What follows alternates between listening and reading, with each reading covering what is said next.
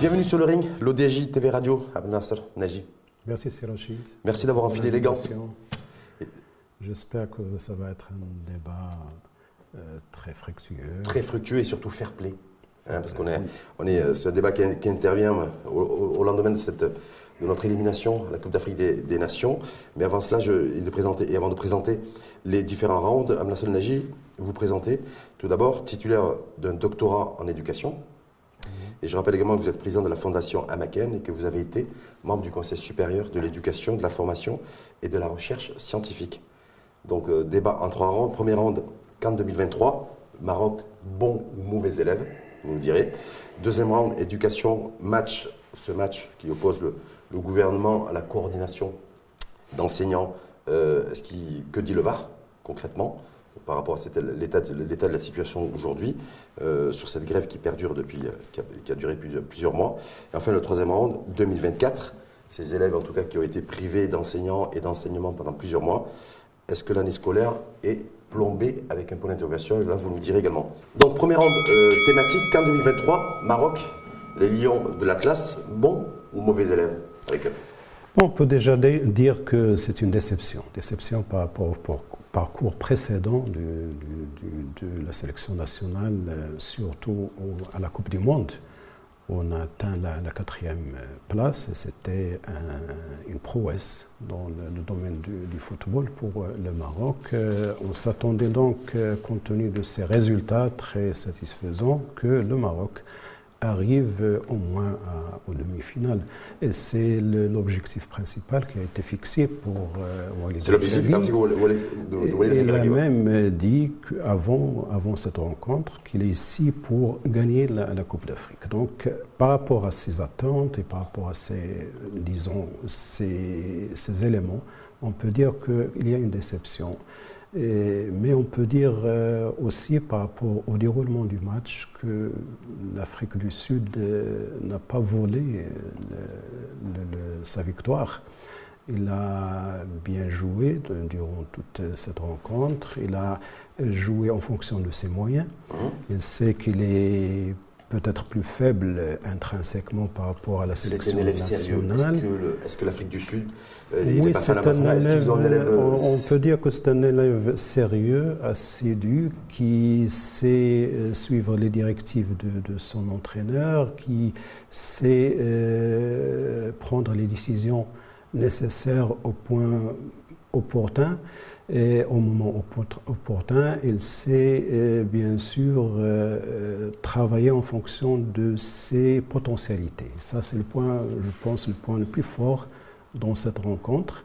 Il a bien sûr donné l'occasion à notre sélection nationale de jouer, de prendre l'initiative. Il attendait bien sûr, dans son terrain pour euh, bon, prendre l'opportunité. Bon ou mauvais élève Lyon de la classe Vous avez vu comme moi, euh, depuis, euh, depuis quelques heures et, quelques jours, ça, il y a beaucoup de critiques, beaucoup de prises de position de nos concitoyennes et de nos concitoyens, très critiques à l'égard de Walid Regragui comme sélectionneur, comme maître d'école, si je, si je puis dire, ou, mm. professeur de classe, et, et aussi certains joueurs euh, qui est euh, très critique aussi là-dessus. Est-ce que, est que vous vous dites euh, effectivement la critique elle a du sens de demander des comptes aux sélectionneurs, de demander des comptes aussi à certains joueurs, parce qu'on quitte prématurément, on a quitté prématurément la Cannes en huitième de finale, ce qui est largement en deçà des objectifs.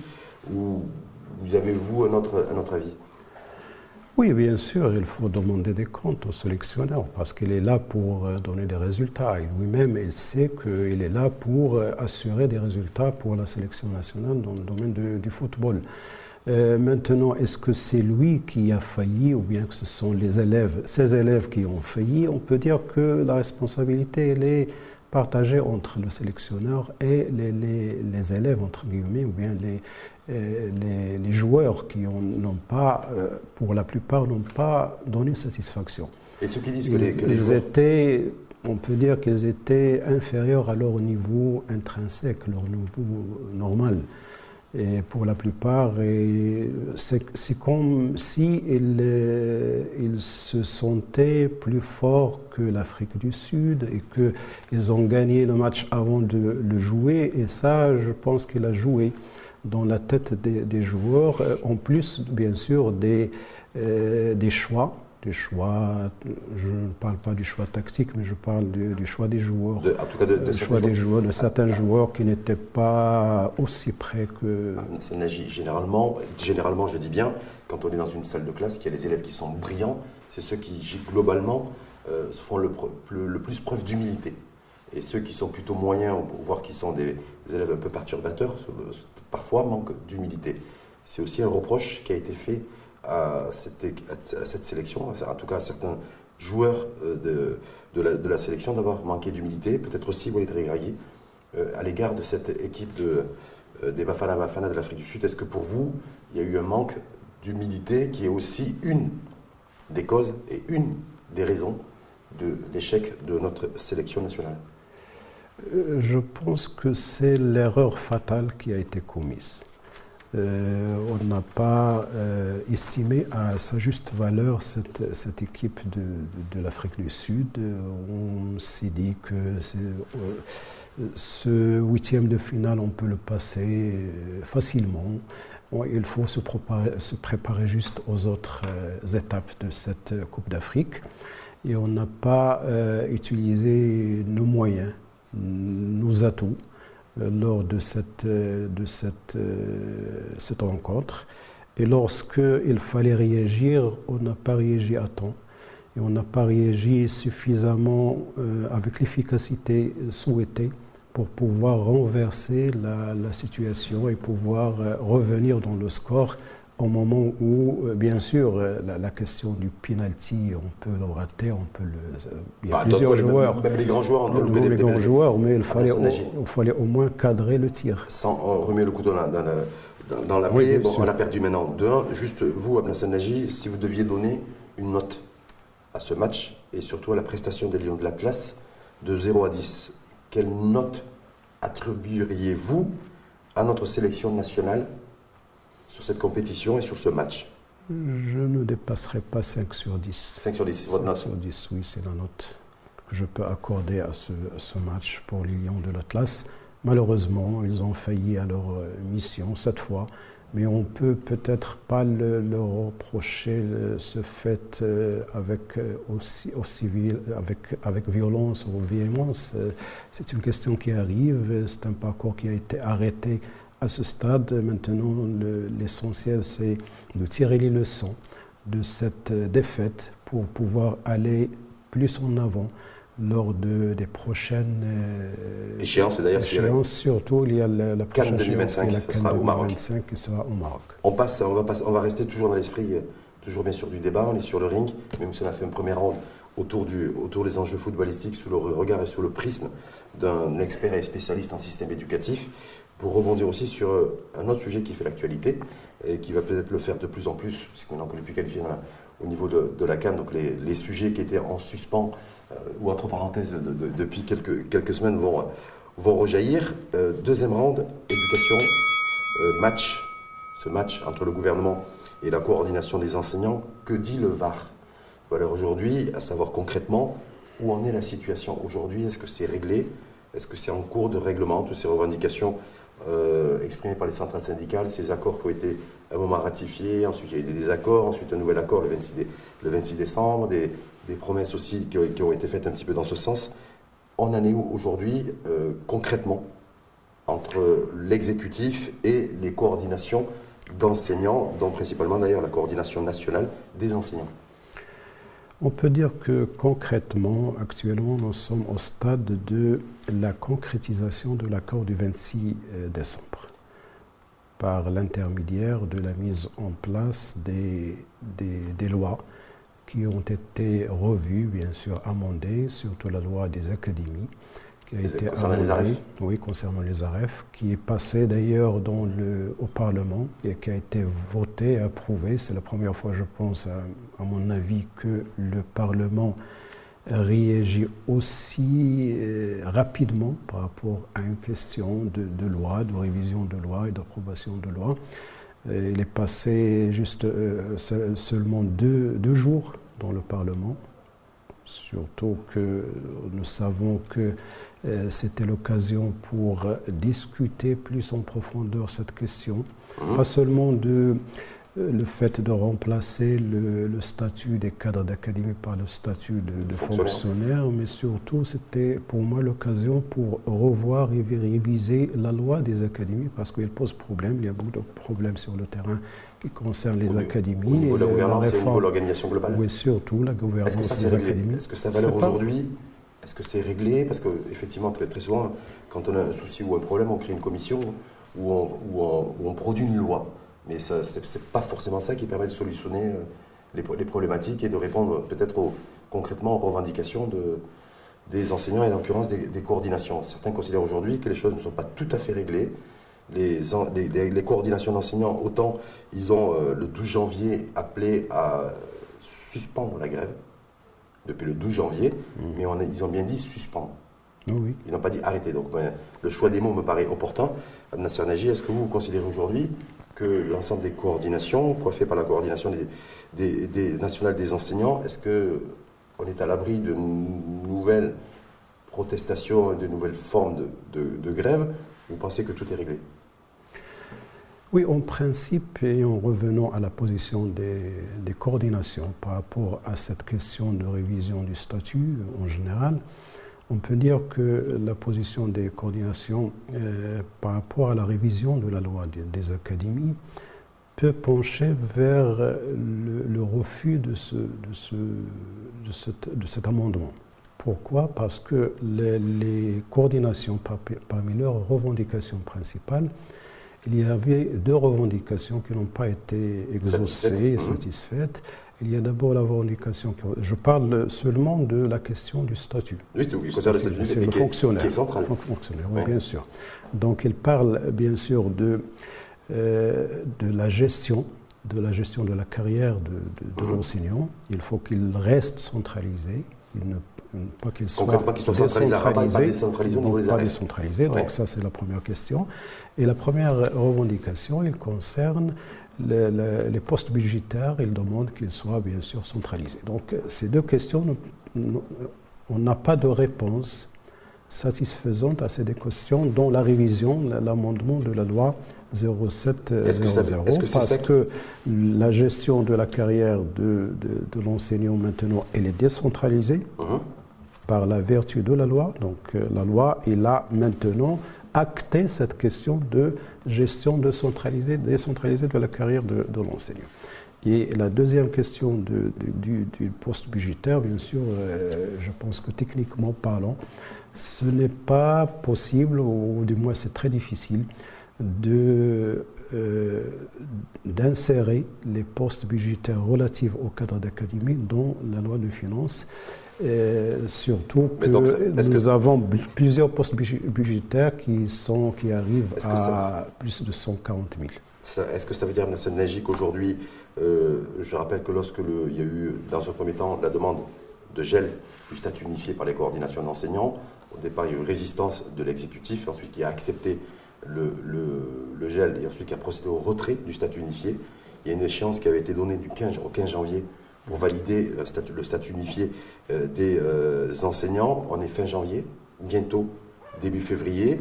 Je crois savoir que l'exécutif a donné rendez-vous, en tout cas, a, mis comme, a fixé comme, comme échéancier le 8 février euh, pour entériner une bonne fois pour toutes le statut unifié des enseignants. Mais vous, vous considérez que ces deux points, les deux points que vous avez soulevés, la gestion de carrière décentralisée et le, les postes budgétaires qui aussi euh, les coordinations nationales demandent à ce qu'ils soient centralisés et non pas décentralisés. Mhm. Tant, que ça, tant que ces deux points-là ne sont pas réglés, euh, il n'y aura pas de validation des statuts unifiés des enseignants le 8 février prochain. Non, la validation, elle va se faire parce que c'est le gouvernement qui a la, responsabilité de valider au niveau du Conseil de gouvernement. Mhm. Donc, euh, il n'a pas besoin d'autres validations. En plus, il a l'accord des, syndicats. des, mhm. cinq syndicats. Il y a un accord par rapport à ce statut unifié dans sa nouvelle version. Le seul point maintenant qui reste à peut-être à, dissiper, c'est celui qui concerne l'approbation par, ou bien l'accord des coordinations par rapport à ce point. Les coordinations, je pense qu'ils ne vont pas accepter cette solution compte tenu de ce que je viens de, dire concernant ces deux points. Mais je ne pense pas que leur réaction euh, arrivera jusqu'au point de, de, refaire de refaire la grève. Parce qu'il y a également, il faut mettre dans la balance la question de la gestion qui a été prônée par le gouvernement de ce dossier, une gestion que je, je qualifie de sécuritaire. Mmh. Lorsqu'il a euh, fait, ou bien lorsqu'il a euh, fait appel à, à, l'arrêt ou bien la suspension des, des, enseignants grévistes, quelques 500. On parle entre 500 et 600 enseignants grévistes, qui ont été sanctionnés par le, par le, ministère, de ministère de l'Éducation nationale. En plus des ponctions qui ont été faites au niveau des salaires. Et ça, bien sûr, ça a affecté la mobilisation du corps enseignant et ça euh, a donné lieu à une certaine euh, euh, méfiance par rapport à l'appel des coordinations à la grève. Et je ne pense pas que, même si les coordinations appelleraient à la grève, je ne pense pas que les enseignants vont suivre. C'est-à-dire que vous dites en fait, les, donné de cette... les sanctions financières et euh, administratives et financières Ils ont un effet. qu'a pris le ministère de l'Éducation nationale en euh, début janvier envers les, les enseignants grévistes. Vous dites voilà ça, ça va dissiper les, éventuelles velléités de certains enseignants de relancer des mouvements de, grève. Oui, ils ne vont pas prendre le risque de lancer ce mouvement de, grève parce qu'ils vont être perdants à ce niveau. Et en plus de ça, il y a des enseignants qui disent que nous avons gagné des points mmh. dans ce combat. Ils ont gagné une augmentation, une augmentation, de salaire, de salaire de 1500 dirhams par mois à partir, de mars, à partir du mois de mars prochain, c'est ça? Oui, à partir du mois de mars. En plus de ça, le, gouvernement a répondu, répondu présent concernant d'autres revendications, hein. comme les fonctions des enseignants qui ont été revues à la baisse. Il y a également la question des sanctions. Maintenant, les sanctions, elles sont gérées par la fonction publique, les autres de la fonction publique. Et non plus, par les AREF, parce que c'était la crainte des coordinations nationales. En plus d'autres éléments. Et je pense que, étant donné euh, cette situation, je ne pense pas que les enseignants, la plupart des enseignants, vont euh, répondre. Euh, Donc vous écartez par toute possibilité et toute, éventualité de nouvelles formes de grève à venir de la part des, enseignants. oui. Mais, mais, ce n'est pas par, par choix, c'est par obligation. Par obligation et par obligation financière et matérielle, oui. lorsque, lorsque l'exécutif a décidé de procéder à des ponctions financières sur, à l'égard de tous les enseignants grévistes. En tout cas, ça a commencé au mois de janvier. Et donc, vous dites que ça, ça a été suffisamment dissuasif. L'autre question, question que je souhaitais vous, vous, vous poser là-dessus, euh, est-ce que selon vous, je, je sais que vous n'êtes pas Madame Soleil, mais est-ce que selon vous, le 8 février, les choses seront totalement réglées? Parce qu'on nous annonce aujourd'hui le 8 février comme étant la date butoir pour régler définitivement ce statut unifié des enseignants. Vous dites oui, ça va être réglé au niveau des, euh, du conseil de gouvernement. Mais est-ce que pour vous, que ça va être aussi réglé de manière définitive dans la tête de tous les enseignants et surtout de ces coordinations d'enseignants qui, ont mené la vie dure au gouvernement depuis euh, le mois d'octobre, fin septembre, début octobre dernier? Oui, ça va être considéré comme définitivement réglé, étant donné de ce que je viens de, présenter tout à l'heure. Mais je pense que le règlement du problème n'a pas été suffisamment euh, fait de façon à euh, prendre en considération toutes les causes qui ont donné naissance à cette problématique de, la grève au niveau des enseignants. Et le fait de régler le, le problème euh, partiellement, parce que je pense qu'il a été réglé partiellement et non pas complètement, va peut-être affecter la suite de la mise en place de la réforme, parce qu'on ne faut pas l'oublier. L'enseignant, c'est la, la, plaque tournante de, de toute réforme, c'est l'élément le, plus fondamental pour euh, réussir une réforme.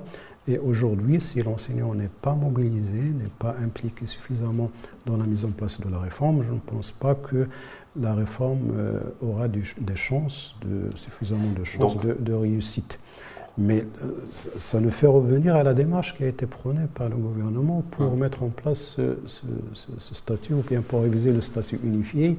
Il y a beaucoup de, je pense, il y a certains points qu'il faut euh, revoir et il faut bien sûr euh, considérer comme étant des, des, points négatifs dans la démarche, comme par exemple le fait de ne pas se soucier de ce qui a été stipulé dans la loi cadre concernant le statut unifié, surtout cette question euh, d'élaboration du, référentiel des, emplois et des compétences, qui est un point fondamental pour réviser tout, tout, statut des, enseignants. Et cette ils auraient dû commencer par ça. Et, ils auraient dû, bien sûr, commencer par ça, surtout que lorsqu'on parle du statut unifié aujourd'hui, on se réfère, on on se réfère euh, plusieurs fois à la loi cadre. Et on oublie que, que la loi cadre n'a pas été respectée euh, pendant l'élaboration. En tout cas, effectivement, le 8 février prochain, le statut unifié des enseignants sera définitivement validé et adopté, même si il, est loin il sera loin de faire l'unanimité auprès des enseignants. Par contre, le point d'interrogation que vous mettez, c'est euh, c'est après, c'est-à-dire dans le cadre effectivement de la réforme de l'éducation, parce qu'il y a plusieurs enjeux en matière de réforme. Est-ce que ce qui devrait nécessiter l'adhésion d'ailleurs et l'implication de l'ensemble du corps enseignant? Là, vous dites que peut-être que cette adhésion ne sera pas une réalité et ça risque d'être un peu compliqué. Abnassan Nagy, on passe au troisième round justement parce qu'on a parlé des enseignants, mais il est avant tout nécessaire, me semble-t-il, de parler de ces élèves qui ont été privés euh, d'écoles, de, professeurs, de, de, de, cours euh, d'enseignement pendant trois mois, un peu plus de trois mois, donc qui ont, qui ont retrouvé, on dit qu'il y a à peu près 3 millions d'élèves qui ont été très pénalisés, donc euh, victime collatérale de ce bras de fer entre le, gouvernement et le, et, le, corps, et le corps enseignant, mais essentiellement les coordinations d'enseignants. Donc est-ce que 2024, est-ce que l'on vous, se dirige vers une année scolaire plombée? Oui, en tout cas, c'est une année scolaire qui a été, bien sûr, euh, euh, qui a connu beaucoup de, problèmes et qui, ces problèmes ont affecté bien sûr la normalité de l'année scolaire, surtout concernant le suivi des cours par les élèves.